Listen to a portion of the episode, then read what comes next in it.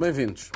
Dois dias para combater a pobreza no mundo e as alterações climáticas é manifestamente pouco face à magnitude do problema, mas foi exatamente o que aconteceu em Paris, com vários chefes de Estado e de Governo a constatarem como essas duas urgências estão relacionadas. No entanto, sem o envolvimento de todos os países ricos e pobres, os esforços para salvar o clima do planeta reduzem-se substancialmente. E quanto mais os países ricos criam medidas protecionistas e investem na descarbonização, menores são as hipóteses de crescimento económico dos mais pobres. Muitos deles estão já submersos em dívidas e só arranjam empréstimos a juros incomportáveis. Sem investimentos, não conseguem sair da pobreza e ainda menos combater as alterações climáticas. É o espelho deste sistema internacional injusto e obsoleto. Veja-se o continente africano, por exemplo, é apenas responsável por 4% das emissões globais de CO2. Paradoxalmente, detém 60% do melhor potencial solar do mundo, mais de 70% do cobalto ou da platina, minerais essenciais para a transição energética mundial. Conseguir aliviar dívidas, encontrar financiamento a taxas de juros mais baixas é o desafio. A urgência está assumida, pelo menos isso. Falta só encontrar os tais muitos milhões para tal. Marcelo, a redução da pobreza e a proteção do planeta são objetivos complementares, como diz Macron? Não sei, eh, porque a redução da pobreza com eh, o modelo de desenvolvimento que temos, eh, obviamente, faz com que os dois modelos não sejam complementares, mas é importante pensá-lo e é importante encontrar as maneiras para que, para que tudo isto se consiga realizar podemos dizer neste momento, com esta grande conferência, mais uma vez um, um grande uh, dinamismo diplomático de França. Uh, estamos numa Mas fase... a questão é muito pertinente, porque ela não pode ser dissociada. Como é que protege, uh, por exemplo, a selva da, da Amazónia, se não des condições às pessoas para proteger essa mesma selva da Amazónia e a livrar daquela subexploração que, que tem acontecido nestes últimos anos?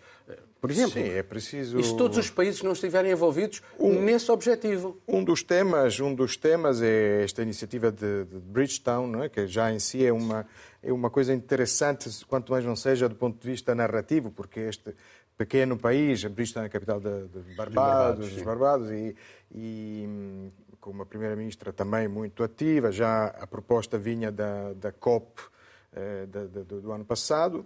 Eh, que é um pouco a ideia, entre outras, de, de, de hum, reduzir eh, taxas de juro para empréstimos, para, para, para, para investimentos que apostam na, na, transição, na transição climática.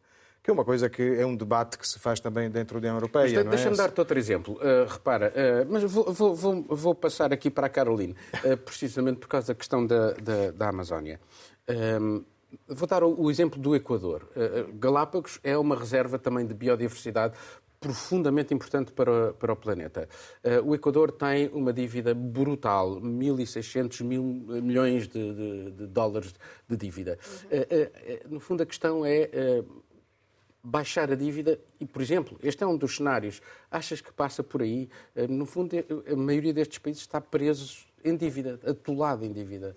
Sim, foi até um dos pontos que o secretário-geral da ONU, Guterres, ressaltou, não é? Os países que estão mais vulneráveis, a, não só às alterações climáticas, mas no contexto geral, são países que têm também a sua dependência, estão amarrados em dívidas. Eu acho que passa por aí, Paulo, mas passa também por uh, ter os mecanismos funcionando, não é? Por exemplo, o presidente Lula, que está em Paris, participa desse encontro, que falou em altíssimo e bom som, por exemplo, que ah, não foram os países africanos que poluíram o planeta, como tu bem disseste agora no teu pivô, não é? Se a gente for comparar, é um contributo mínimo para o que temos de, de impactos e, e com relação às alterações climáticas que vem dos países desenvolvidos, vem da industrialização.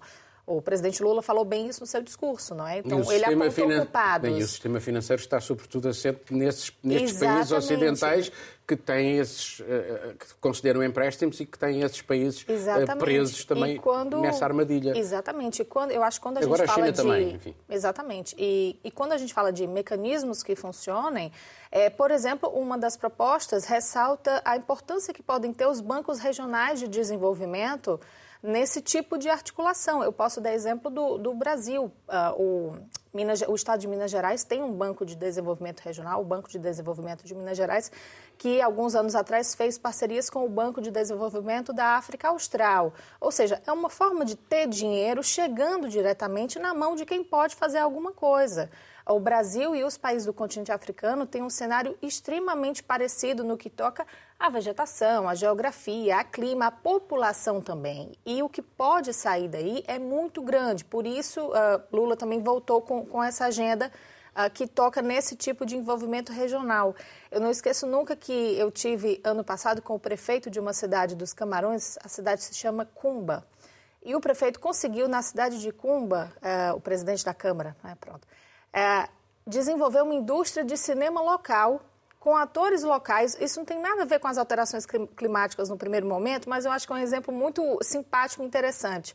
O próprio presidente da Câmara atuando como ator nas produções locais porque conseguiu um recurso e começou a gerar dinamização na cidade, emprego, mudanças na sociedade. Por quê? Porque teve um, um recurso que chegou na mão de quem consegue executar. E quando a gente fala das grandes riquezas e de quem tem o dinheiro na mão, nem sempre eles querem liberar para quem pode agir. Miguel, uh, uh, há aqui uma questão que de facto uh, estava presente em toda esta conferência, ou tem estado presente, que são as regras internacionais e a necessidade de um reequilíbrio mundial. Achas que ele é possível, esse reequilíbrio, sem alterar estas regras que vêm de Bretton Woods e do sistema financeiro internacional? É, estou absolutamente convencido que esse equilíbrio é possível, mas não com estes 30 a 50 chefes de Estado que Macron reuniu, não é com esta trupe. Eh, este encontro tem muito mais de iniciativa típica do narcisismo de Macron, que quer, à viva força, estar num plano mega, eh, meta, meta diplomático, e que tem, uh, uh, não resiste a encenar-se no palco da diplomacia internacional. Aliás, ele está a fazer Achas tudo que isto é por ser, é apenas está a fazer tudo por ser está a fazer tudo por ser convidado para o encontro dos BRIC, para ser convidado como, como uh, líder europeu no encontro dos BRIC. Quer viva força ser. Sim, acho que isto aqui é um concurso de, sem qualquer misoginia, é um concurso de misses, ou é um concurso de, de, de culturistas que vão fletir os músculos, de homens, mulheres, não é? é um concurso de misses, que é paz Não estás mundo. a desvalorizar de demais face àquilo que não, é a urgência. Tendo, tendo em conta que vamos ter a, que vamos ter a COP28 no Dubai, no Dubai, e que isto aqui pretende ser um, um partido de pedra para a COP28, estou convicto que as palavras certas vão ser ditas, tal como num concurso de culturistas ou de misses também dizem que querem eh, paz no mundo, promover a paz no mundo e a amizade entre todos os seres humanos. Estou convicto disso. Agora, não vai ter rigorosamente nada de prático, porque ter alguma coisa de prático significaria ir contra a ordem mundial financeira da qual Macron é um dos líderes icónicos dessa ordem. Teria que ser uma outra ordem que possibilitasse uma ordem económica diferente, que possibilitasse que, por exemplo, os Estados, que é uma das ideias, que os Estados do terceiro mundo pudessem, que já não se podem endividar, porque estão endividados até um nível que não podem contrair novos empréstimos, mas que poderiam contrair novos empréstimos desde que os investimentos fossem para reduzir e produzir eh, energia verde, por exemplo. Ou seja, abrir exceções para produzirem eh, aquilo que não estão a produzir neste momento, porque importam petróleo e estão a aumentar a sua, a sua pegada de carbono, de CO2, a, a grande velocidade. Assim, muito rapidamente entre vocês, uh, isto não é um sinal. Estas, apesar deste lado crítico que o Miguel aqui colocou relativamente a, Macron e a esta iniciativa, mas isto também não é um sinal, porque ela houve muitos chefes de Estado e de Governo, apesar de tudo, presentes e com um grande peso uh, político uh, na cena internacional. Isto não é um sinal que as organizações uh, multilaterais, como as Nações Unidas, não estão, de facto, a funcionar como deviam. Não, muito rapidamente. É, muito rapidamente. É, é, obviamente uma. Estamos numa fase de grande reset, reorganização mundial das alianças. E quando eu falava em dinamismo diplomático de França, ia dizer precisamente isso, ou seja, não sabemos se todo este, toda esta, a toda esta agitação correspondem também eh, resultados concretos, mas é, é, verdade também que os resultados concretos nunca se vêem no final de uma, São dois dias, de uma, de uma, de uma conferência, que aliás, exato, com temas que vinham já da Copa anterior e que vão passar para a próxima. Hum, agora, eh, é verdade que existe uma, uma, uma ordem mundial eh, que não quer perder os seus eh, os seus privilégios ou uma série de regras, também não vejo eh, uma nova ordem mundial particularmente interessante. Então, ou seja, dizer Bretton Woods. Bom, Bretton Woods é, o, o, é a conferência que pôs o dólar no centro da. Exatamente. E nós sabemos, e Lula é um dos famosos. Estamos a assistir é, ao desmantelamento. É, bom, é um daqueles que diz que quer desmantelar o dólar. Vamos ver o que é que vem a seguir. Deixa-me deixa passar Porque... já agora, Miguel. Estamos a assistir ao desmantelamento gradativo dessas regras. Por isso, é ou não é importante começar a tentar redefinir eh, outras regras mais adaptadas àquilo que são urgências planetárias. As alterações climáticas são uma urgência planetária. Paulo, não podia estar mais de acordo.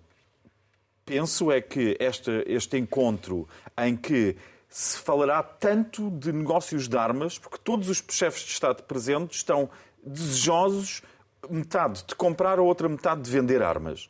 Portanto, as armas vão estar presentes porque a Ucrânia é, é, não, não, pode ser. Portanto, temos umas bandeiras que são agitadas. Enfim, faz lembrar um bocadinho é, como dizer que o António Costa vai falar, vai dar um abraço a um treinador de futebol para a Hungria. Não vai nada, vai tratar de outros assuntos. Aqui também temos bandeiras que são agitadas para, para, para nos uh, fazer crer que é de um assunto que se vai falar. Mas a minha convicção é que se vai falar de outro assunto. Aliás, como tu, como tu próprio disseste, as Nações Unidas não estão a funcionar como deviam, mas esta conferência vai ser prolongada depois sob a égide das Nações Unidas. Portanto, este, este falatório desta semana vai se prolongar num falatório na próxima semana nas Nações Unidas. Carolina, sobre a questão de, de, das organizações multilaterais, rapidamente. É, muito rapidamente é bom. É o que a gente já falou, não é? O mundo está se reorganizando e acho que também, eu concordo comigo, eu acho que cada um também procura agora o seu espaço para brilhar de alguma maneira, né?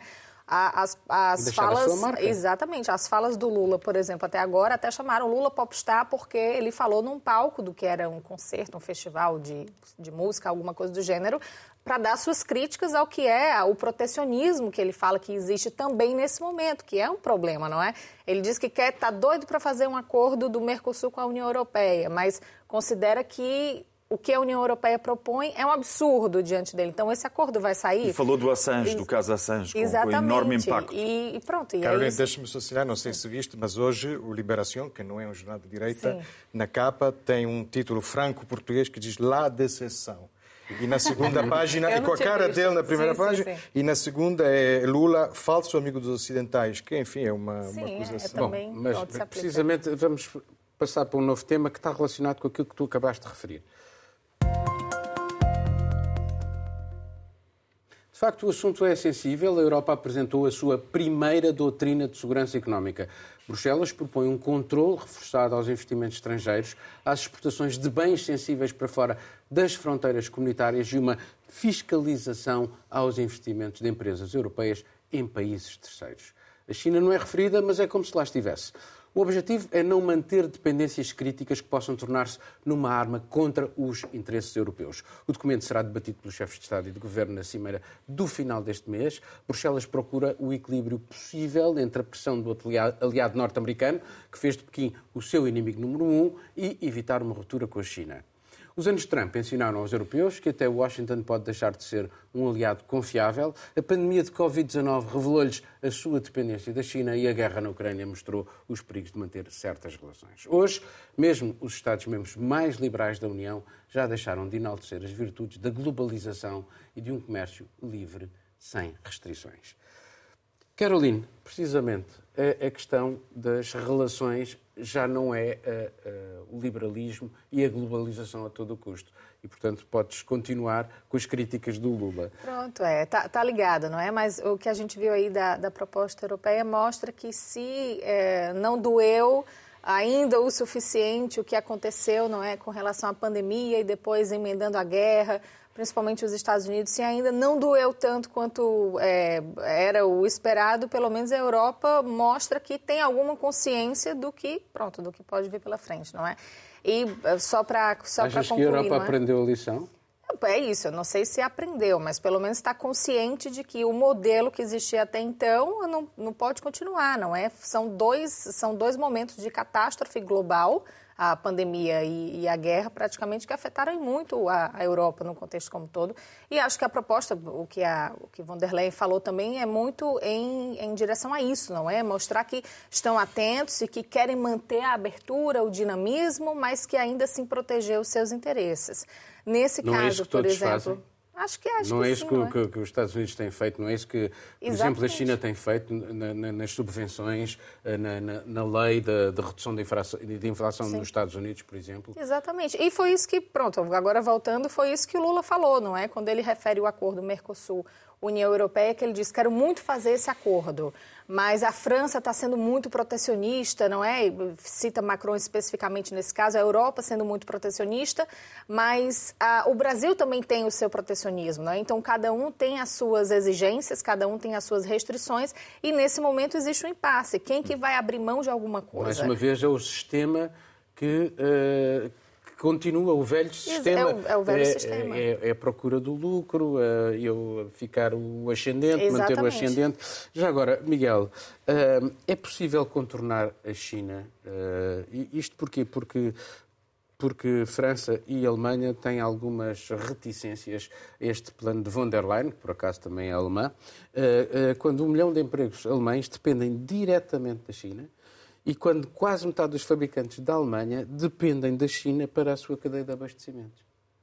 É verdade, mas também tivemos ainda esta semana, tivemos uma empresa que o ano passado foi foi, foi comprada por investidores chineses, o ano passado, e uh, quem vendeu a empresa foi um, um, empresário alemão muito conhecido, porque é, é líder da, da, da Associação, do, da Federação dos, dos Empregadores, e esse senhor disse que isto garantia o futuro da empresa. Passado um ano, essa empresa, esta semana, apresentou falência, porque os chineses tiraram de lá toda a tecnologia. Antigamente ainda tinham que desmantelar fisicamente as fábricas.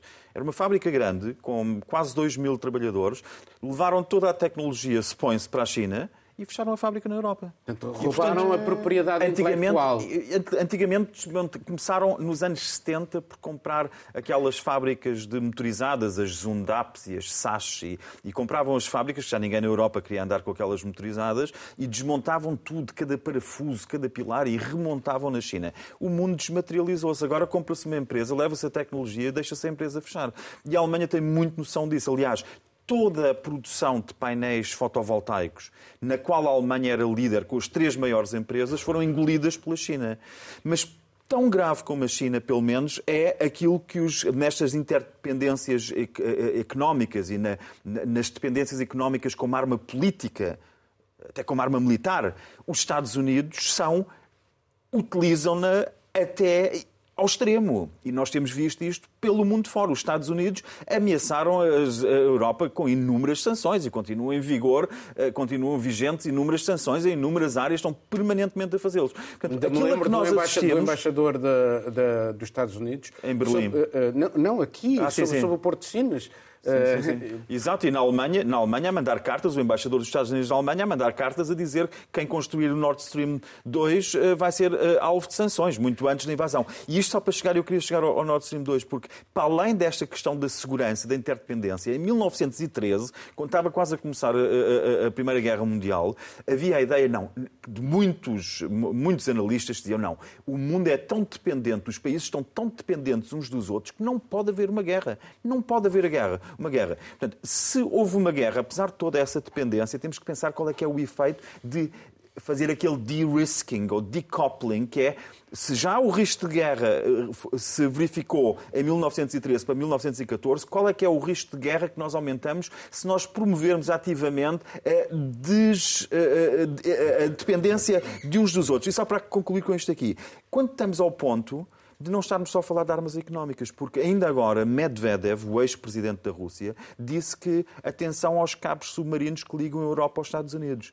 Como vocês destruíram, diz ele, porque acha que os Estados Unidos eh, Sim. não só sabiam como terão sido autores morais, eh, a destruição do Nord Stream 2, ele ameaça com a destruição dos cabos submarinos. Nós estamos, portanto, numa Medvedev altura... tem dito muitas coisas. Tem, é? tem dito, mas, mas, mas é uma voz, mas desculpa, o Nord Stream 2 foi destruído. Sim, é verdade. E, e pensar que os cabos submarinos. Portanto, a, a, de certeza que não se esqueceram que aquele investimento deles foi pelo cano abaixo, ou pelo, é. pelo pipeline abaixo. Esta questão levantada pelo von der Leyen, esta proposta de von der Leyen, uhum. que obviamente vai ter que ser debatida, provavelmente ainda vai levar alguns meses, isto é a Europa a tentar seu, encontrar o seu caminho entre a China e os Estados Unidos, ou pelo contrário, um, o sinal de uma Europa que ainda não sabe qual é o seu lugar entre a China e os Estados Unidos? Provavelmente a segunda, a segunda leitura eh, é, é, é, a leitura mais próxima da realidade neste momento.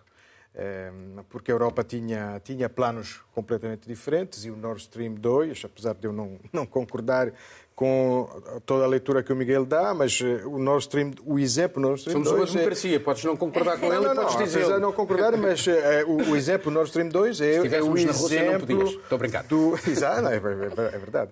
Mas é, é, o exemplo de como a Europa andou um bocadinho sonâmbula, não é? Até, até mesmo uh, o dia em que, em que acordámos com, com a invasão da Ucrânia. Um, e, e, portanto, é verdade que, que, que, a Europa está, está, está muito desorientada. A Europa é, é, um, é um continente, é um organismo político uh, que também não pode prosperar sozinho. Ninguém pode, mas a Europa menos que outros países, provavelmente, neste momento.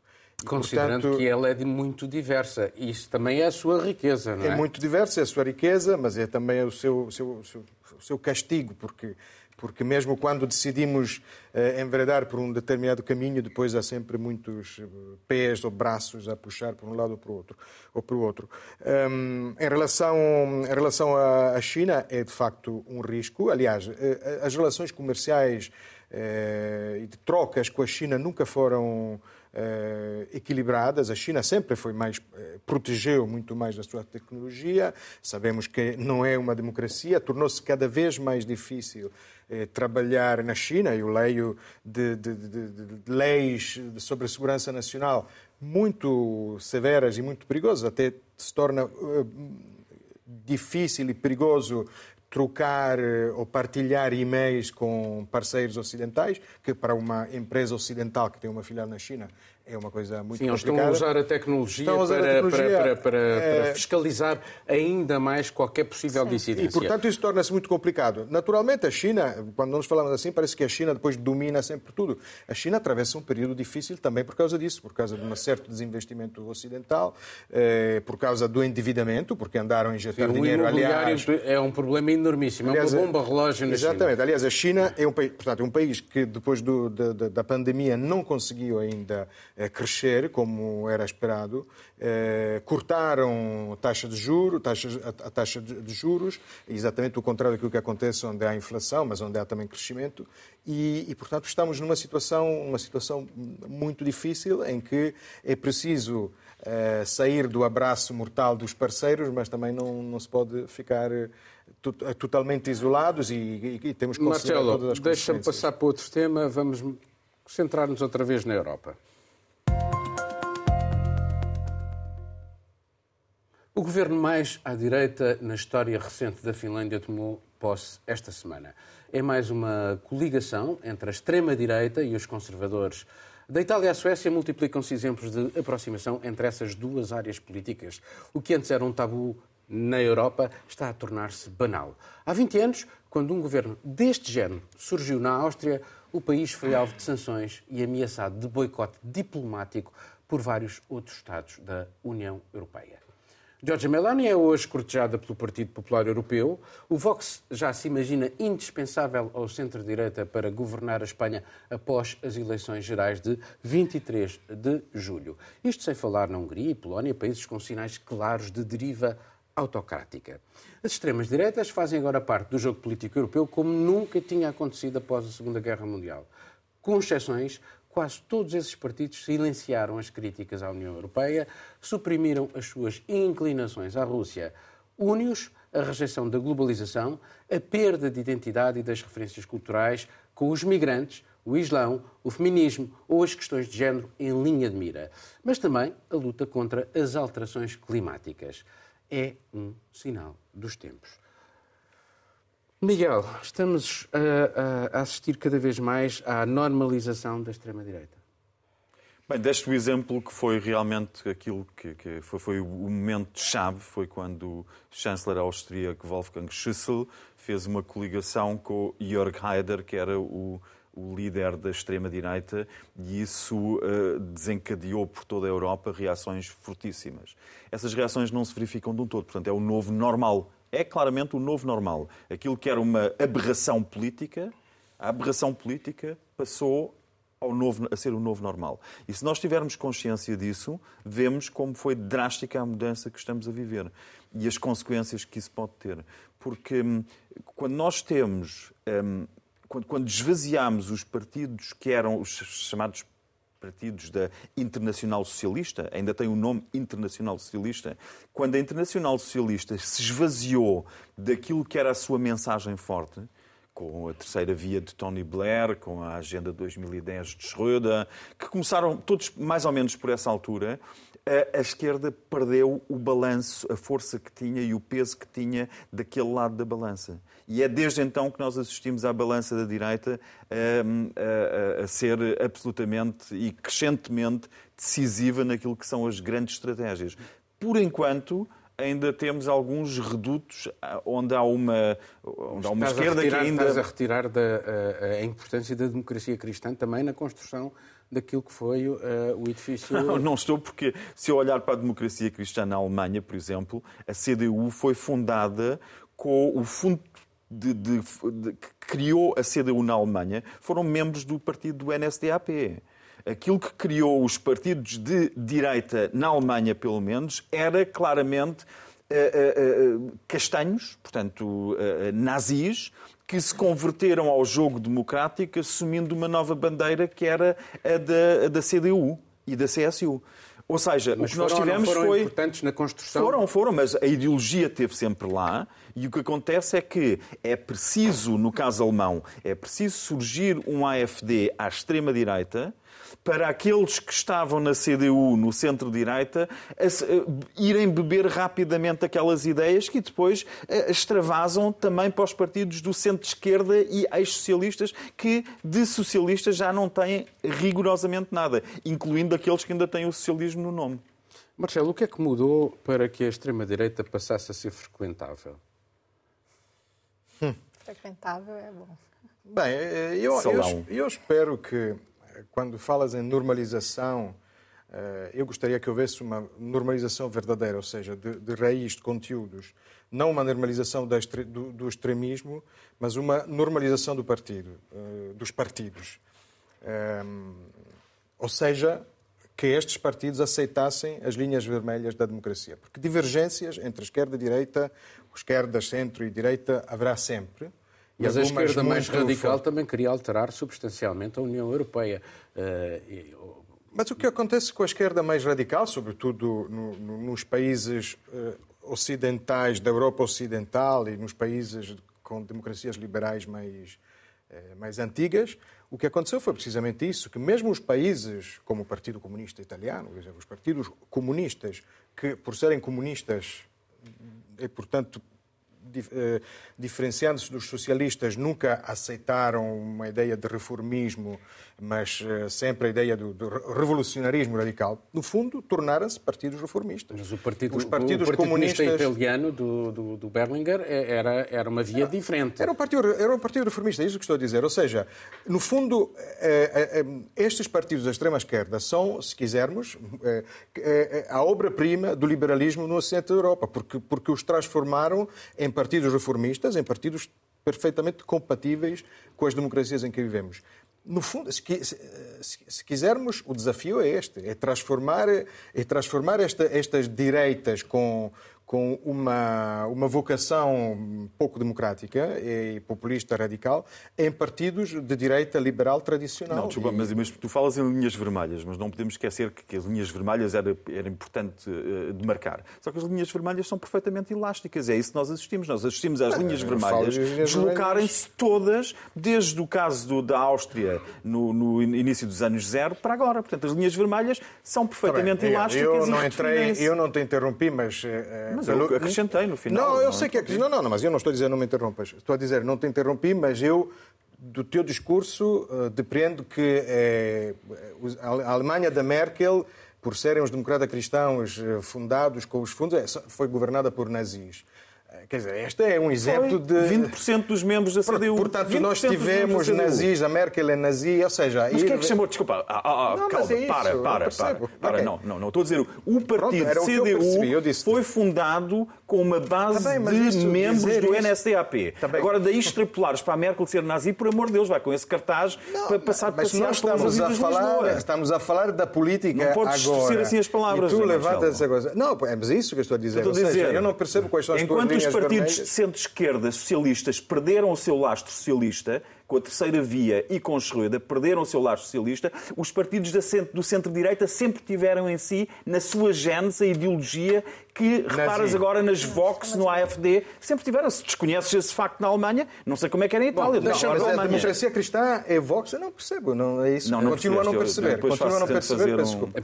Mas isso, portanto, repito, o desafio é esse. É? O grande desafio hoje na Europa é esse. Nós não podemos apagar, com um apagador no, no quadro branco, determinados resultados eleitorais que preocupam. Eh, mas o grande desafio é esse. Vamos ter, provavelmente, uma zona cinzenta, eh, em que tu falaste de, do, do, Partido Popular que corteja Irmãos de Itália, e é verdade, existe um projeto para deixar entrar Irmãos de Itália, sobretudo numa fase em que não sabemos o que é que vai ser do Forza Itália depois de Berlusconi em Itália. E agora, a questão é ver se o presidente este, do Partido esta zona Popular cinzenta... Europeu, o presidente do Partido Popular Europeu que é o Manfred Weber, Manfred Weber, Weber, Weber uh, tem feito uma Sim. aproximação a Giorgia Meloni muito, muito significativa. Paulo, o chanceler alemão Kiesinger, nos anos 50, líder da CDU, tinha sido membro do NSDAP, percebes? Mas eu estou a falar do Kiesinger e dos anos 50. Tu vens com a Merkel, é outro assunto. Ah, okay. É outro tá assunto. Bem, tá bem. mas o assunto aqui era outro. Não, é outro assunto. Não, aqui, é a extrema-direita. Aqui é uma questão que... O NSDAP é a extrema-direita para ti ou não? Aqui... Ou é um partido moderado, o NSDAP? Bom, uh, Carolina, mas não há. Uh, não, uma parte do eleitorado não se sente cada vez mais uh, órfão uh, perante ofertas políticas, por exemplo, dos partidos tradicionais destinadas a nichos e esta perda de identidade cultural eh, que é muito esbracejada pelas extremas-direitas. Eh, por exemplo, no Brasil, estou-me a pensar uhum. no Bolsonaro, aquela identidade eh, cristã, tudo sim, aquilo, sim. face àquilo que é o medo do, do, do, estrangeiro. Não achas que há aqui, por parte dos partidos tradicionais, o deixar os eleitores uh, e, e concentrarem-se em nichos uh, em, em áreas específicas, em direitos muito localizados?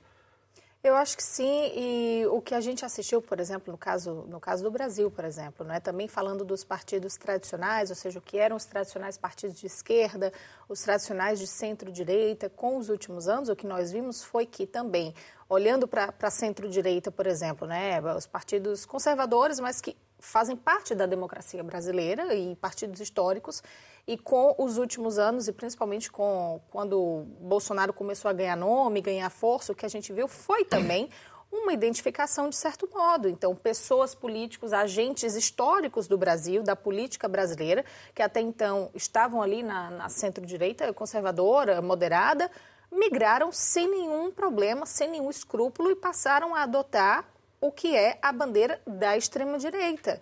O radicalismo, não é que se viu indo para a direita no Brasil, é também um reflexo disso. Existiam pessoas que estavam ali ligadas àqueles partidos que abraçaram esse outro lado. Por quê? Porque aí começa a nichar e eles vão vendo onde é que tem espaço, onde é que vão ganhar quando começaram a perceber, por exemplo, que quem ia, quem, quem, quem ia ser eleito era Bolsonaro, quem tinha condição era o partido, era o PL, o partido de Bolsonaro, esses políticos foram para esse lado.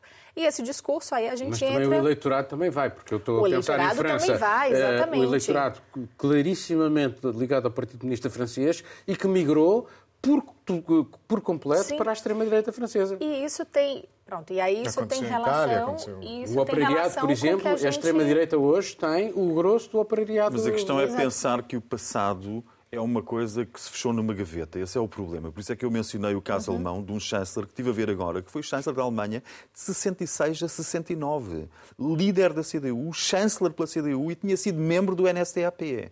Escondido, uhum. todos escondidos, mas sabia, sabia. O sabia Durão assim. Barroso foi membro do MRPP, por exemplo, nesse caso. Só que este aqui foi a partir de 33. O Durão Barroso a teve é, a bênção da... O que leva as pessoas... Bom, mas pronto, sim, sim, só para só terminar, é o que leva as pessoas também para esse lado. Eu lembro na época da, das últimas eleições presidenciais de França, estava vendo uma reportagem e, por exemplo, um, um rapaz disse: Ah, é, não me agrada nada as propostas do Macron, a política, para mim tinha que ter mudar, mas eu não vou votar na Marine Le Pen porque eu quero continuar a ter o direito de dizer que não concordo com tudo. Pronto, também existe essa parcela da população que faz uma opção para tentar evitar algum problema. Mas é isso que aí volta ao início da nossa discussão, não é? A extrema-direita agora ah, não tem mais nenhuma reação, as coligações são feitas, ora, ela faz ora, precisamente, parte... passou a ser frequentável. Já Exatamente. agora, eh, entre vocês, uma pequena ronda sobre esta viagem de uh, António Costa a Budapeste para ver um jogo de futebol com o Orban, uh, que eu acho interessante. Uh, e qual é a leitura que fazem relativamente a isso? Vou começar por ti, Marcelo. Bem, no, existe uma famosa canção italiana que eu não tenho tempo para cantar, de, de pop, um, um, sucesso pop dos anos 60, que diz ela que diz porquê, porquê que me deixas todos os domingos em casa para ir ver o jogo? Eu cedo o meu tempo de antena porque, para ver cantar. Porquê, porquê que não me levas contigo? Será que vais mesmo ao jogo ou vais encontrar-te com outra? Eu aqui acho que a grande questão é, é, é, foi desviado um avião, digo desviado porque não estava na agenda, não, foi desviado para ir ver o jogo, dar um abraço ao Mourinho, parece-me parece uma desculpa que ofende um bocado a inteligência também dos portugueses. Um, agora, encontrar Orban porque, porque, estamos, porque existe um plano. A Hungria vai ter eh, a presidência, a presidência uhum. quando for eleito o, Conselho, o, próximo presidente do Conselho Europeu. Portanto, o Costa está a pensar nele próprio. Isso seria interessante perceber. O, do que é que se falou? Falaram apenas do tridente, do jogo do Mourinho? ou, ou, ou, então, o que, é que, eh, o que é que está em causa, não é? O que é que eh, Costa propõe? O que é que, porque numa fase, mal, numa fase faz, em que a Hungria está numa, desculpa lá, e faz uma mal António Costa com, com em não responder uh, uh, a isto e não esclarecer... Uh, Bem, sim, no acho Parlamento, que é mais uma vez uma, mais uma vez é uma, é uma, é uma situação em que ele achou que podia fazer isso, que ia passar despercebido, não passou e agora não sabe o que, que as explicações dar. Eh, repito, numa fase em que há uma crise de relacionamento com, com, com a Hungria que leva até o Parlamento Europeu a equacionar a hipótese de eh, boicotar o semestre presidencial Isso foi votado, foi votado, uh, mas isto não significa, mais uma vez, que as extremas-direitas, e vamos situar o Orban, numa extrema-direita eh, já. Aliás, é, Orban é um exemplo do, de, de, de uma extrema-direita que vinha do Partido Popular e foi expulso precisamente por Manfred Weber, que hesitou muito antes do. do e agora do vai buscar a Meloni. Aliás, não foi expulso quando percebeu que ia ser expulso, saiu. Saiu. saiu. Mas isto não significa, mais uma vez, a necessidade de. É, é, incontornável. Orban é, prima, é, é, é ele que, que dirige a, a Hungria, vai ter um papel muito importante. E, portanto, uh, uh, estar a diabolizar a extrema-direita, mas depois encontrar-se com o representante da extrema-direita, faz parte das regras do jogo. É assim, é, é, nós podemos discutir se, se, faz parte dos jogos encontrar-se num jogo de futebol às escondidas. É por isso que eu queria cantar a canção, que é uma questão de, de sentimentos entre marido e mulher. Agora, é claro que é um primeiro-ministro de, de, um país europeu, nós não podemos evitar encontrar ou falar com Orban. Nós temos que falar com Orban, é, é, é, é normal podemos discutir se aquele contexto era o contexto adequado e, e, seria muito interessante perceber o que é que disseram, mas isto parece que não, não vamos, não vamos sabê-lo provavelmente, talvez, talvez daqui, a, daqui a, a uns meses, vamos ver que tipo de, de, de, de atitudes eh, Portugal terá, o governo português terá face à Hungria. Carolina. É, olha, até nem me surpreenderia um tempo atrás se o motivo realmente tivesse sido só o futebol, né? Porque eu acho que Portugal tem uma coisa com futebol e com bola que, honestamente, é, é impressionante. Mas. Bate uh, o Brasil. Pronto, aí eu acho que sim, eu acho que sim, sabia? É uma coisa que e eu já senti. Também, aqui. a Alemanha também. É impressionante aqui a, a questão com o futebol. Uh, está, assim, dentro do, do, do, espírito do país, mas pronto, pode ser que... Eu nem sei se o Costa é amigo do, do técnico que ele foi visitar, mas abraçar. Mas pronto, bom, enfim, a, era, a questão era, era é... interessante se houvesse uma, uma, uma, imagem do abraço. Sim, do abraço, exato, foi isso que eu pensei. Mas como perdeu, não mereceu o abraço. Eu, eu, na hora eu pensei, ah, não, mas ele foi assistir o jogo, certo, e cadê? Encontrou e não tem nenhum registro disso, do, do encontro com o técnico, isso me chamou, me chamou muita, muita atenção. Mas pronto, e aí quem estava lá, ah, eu acho que é isso, é esperar para ver os próximos meses. Eu honestamente não sei. Uh, a única coisa que eu posso dizer em termos de agenda política, da minha opinião, é, é como o Marcelo disse, foi, era uma viagem que de repente houve uma parada. Uma parada nada comunicada, ok, talvez fazia parte ali da agenda pessoal do primeiro-ministro de um país, mas é um avião que parou num local com um contexto político evidente. Então, assim, acho que pega muito mal, acho que ele não falar é ainda pior, mas também é sintomático do que a gente vem vendo dos comportamentos do Antônio Costa com os últimos casos aqui mesmo internos de Portugal, a sua postura, o que como mostra que realmente não se preocupa e não liga mais em dar certas satisfações, então acho que fica por aí. Miguel. Bem, eu começo com um prognóstico. e, não, e não espero pelo fim do jogo, como dizia, julgo que um jogador do Benfica, não era o João Pinto que dizia que prognósticos estão no fim do jogo. Acho que era ele, não sei. Agora, o meu prognóstico é que em setembro de 2024 temos António Costa em Bruxelas, na, no Conselho Europeu. A substituir um, o atual. Precisa, daí, daí precisar do este, este é o meu prognóstico. Agora, como é que ele lá chega? Nós temos vindo, visto como é que isso funciona, não é? é, é, é na Europa, eh, para, para Guterres, bastou a Internacional Socialista para chegar às Nações Unidas. Bastou-lhe. António Costa não chega, não serve, não chega na Europa, exatamente porque a Europa teve esta deriva para a direita, tão forte deriva para a direita, e como o líder não oficial desta deriva para a extrema-direita na Europa é Orban, é junto de Orban que, que António Costa vai ver um jogo de futebol. E agora começa a especulação. Começa a especulação. A especulação é que se ele não foi dar um abraço, como disse o Presidente da República, como, como ele próprio deixou uh, prevalecer. Como, nem, uma como, nem a escala técnica. Porque... Se não foi isso, bem, se, foi a escala, a escala, se não foi escala técnica, é grave porque está a usar um, um, uma, um avião que pertence ao Estado português para fins pessoais próprios políticos. Se não foi escala técnica, é muito grave. Isso seria metade da razão para se ter que demitir num país como, por exemplo, na Alemanha, onde já houve casos destes. Seria metade da razão. A outra metade é que, se o abraço a, a, a José Mourinho foi um pretexto, então estamos perante diplomacia secreta, que, é, que seria totalmente antidemocrática, enganar um país inteiro e com a cumplicidade do Presidente da República, que ou foi enganado também ou sabia perfeitamente o que é que António Costa ia fazer, e como nós sabemos, eh, eh, ninguém fica mais feliz do que Marcelo Rebelo de Sousa quando há portugueses com cargos importantes pelo mundo fora. Ehm, regozija-se, fica satisfeitíssimo. Portanto, é de supor a especulação que ele sabia ao que é que António Costa ia. E, portanto, temos duas razões, que é utilizar um avião do Estado para fins pessoais, metade da razão para se demitir. A outra metade, diplomacia secreta, antidemocrática, enganar toda a gente com fins da agenda política pessoal a outra razão para se demitir. E eu acho surpreendente que isto passa como se fosse. Não, não acho surpreendente, porque a explicação está naquilo que a Caroline disse.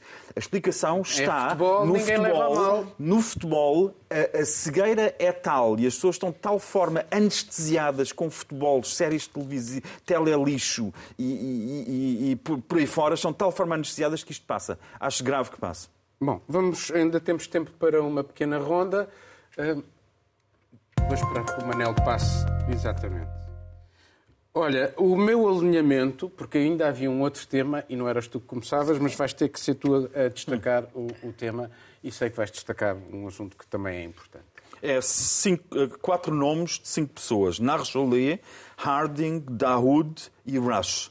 São os nomes das cinco pessoas que morreram no submer, sub, submersível Titan não era um, um, um, submarino, era um submersível, não sei bem qual é que é a diferença técnica, mas sei que é tristíssimo para as famílias destas pessoas que morreram, mas nós sabemos os nomes. E do outro lado temos 27 mil pessoas que morreram no Mediterrâneo nos últimos 10 anos e que desconhecemos os nomes totalmente. Mas há uma, uma médica forense eh, italiana, que é a Cristina Cataneo, que tem como objetivo há muitos anos tentar dar nomes àquelas vítimas sem nomes que são que morrem sete por dia em média. Nos últimos 10 anos morreram sete pessoas, crianças, mulheres, homens, por dia no Mediterrâneo e nós não sabemos os nomes.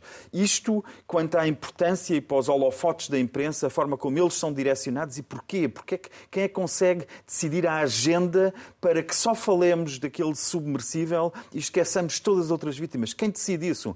E mais grave do que tudo isto, quanto a mim, é haver no mundo com as desigualdades em que vivemos, em que há hum, centenas de milhares de pessoas a tentar fugir à miséria extrema, haver pessoas que gastam meio milhão para irem pai e filho dar uma, fazer uma pequena excursão para terem iates de 150 metros, palacetes com piscinas olímpicas.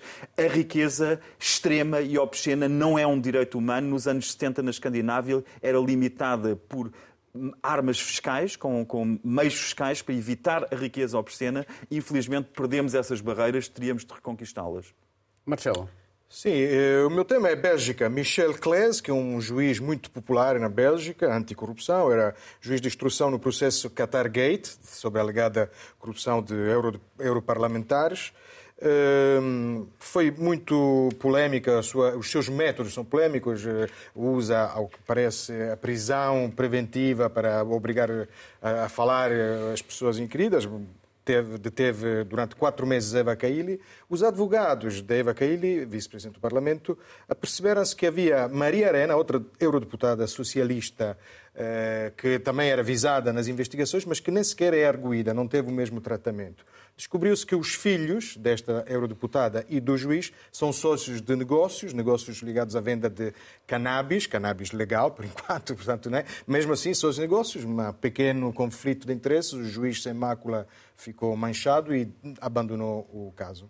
Há uma, uma situação uh, semelhante nos Estados Unidos uh, com o juiz do Supremo.